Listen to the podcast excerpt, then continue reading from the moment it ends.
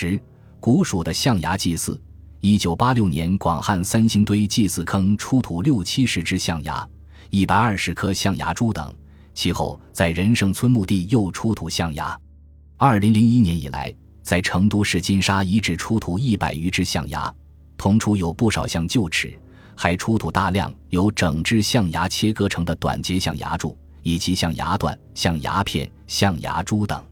在金沙遗址十号祭祀遗迹内的一件玉章上。还可有四组对称的肩扛象牙的跪坐人像，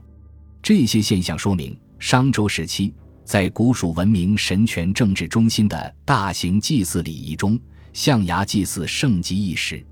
祭祀形式，古蜀象牙祭祀有不同的形式，其中最盛大的是将若干整只象牙有序地铺陈在用于专门义埋祭祀典礼用品土坑内各种器物的最上层，其下为金、铜、玉器等物。三星堆一号、二号祭祀坑和金沙十一号、十号遗迹均如此。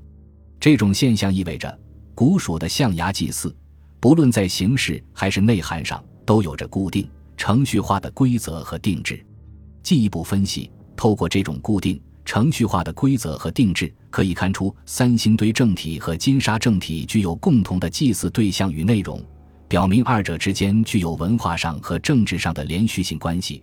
而这种连续性所包含的垂直关系和平面关系两个层面，将会对于我们深入分析三星堆与金沙的各种关系提供新的视角和理解。神坛上的形象，三星堆青铜神坛的第二层和第四层分别塑造有一组铜立人雕像，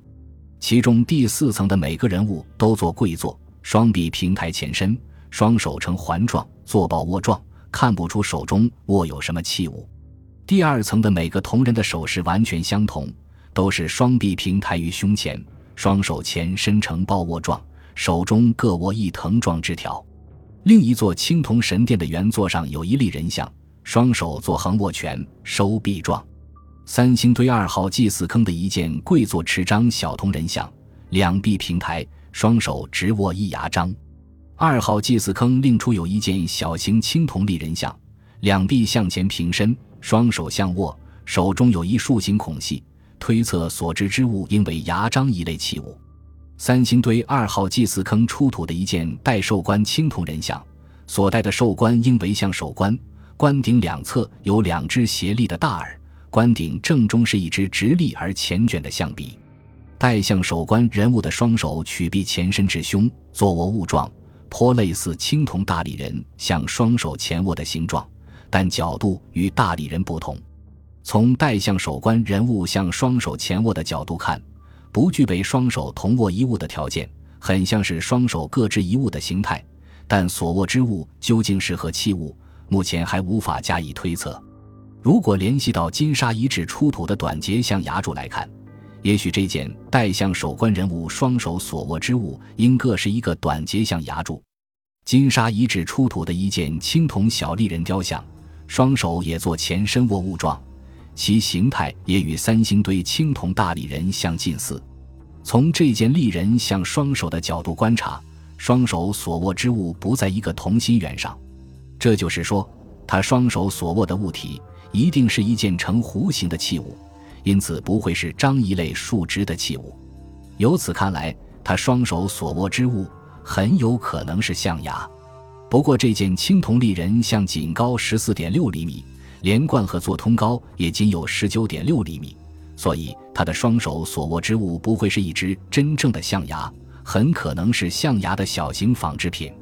金沙遗址十号祭祀遗迹玉章所刻间扛象牙跪坐人像，应是一幅写实之作，有可能刻画的是蜀王举行祭祀仪式时的跪祭形象，但也有可能不是蜀王跪祭。而是蜀人肩扛象牙前行及搬运象牙的形象刻画，这一类例子在古代晋东文明的雕像中常常可以见到。通关三星堆和金沙所出人物雕像和刻画图像可以看出，三星堆青铜大理人双手前身的形状和角度确实与众不同。他的双手所执之物既不可能是器身竖直的丛，也不可能是器身扁平的章。更不可能是细长弯曲的枝条。从大力人的手型、两手间的距离和交错弧度等因素来考虑，再比较一下象牙的长度、弧度和直径，可以认为大力人双手所执之物很可能是一整只象牙，而其余双手前身的铜人像，不是手握牙璋，就是直握他物，或者空无一物。金沙小铜人像虽有可能手握象牙，但那只是象征而已，并非真正的象牙。如果此说成立，那么我们当可证明。只有三星堆青铜大力人才能手执整只象牙，因为它既是蜀王，同时又是西南夷各地方姓族群之长的形象塑造。感谢您的收听，本集已经播讲完毕。喜欢请订阅专辑，关注主播主页，更多精彩内容等着你。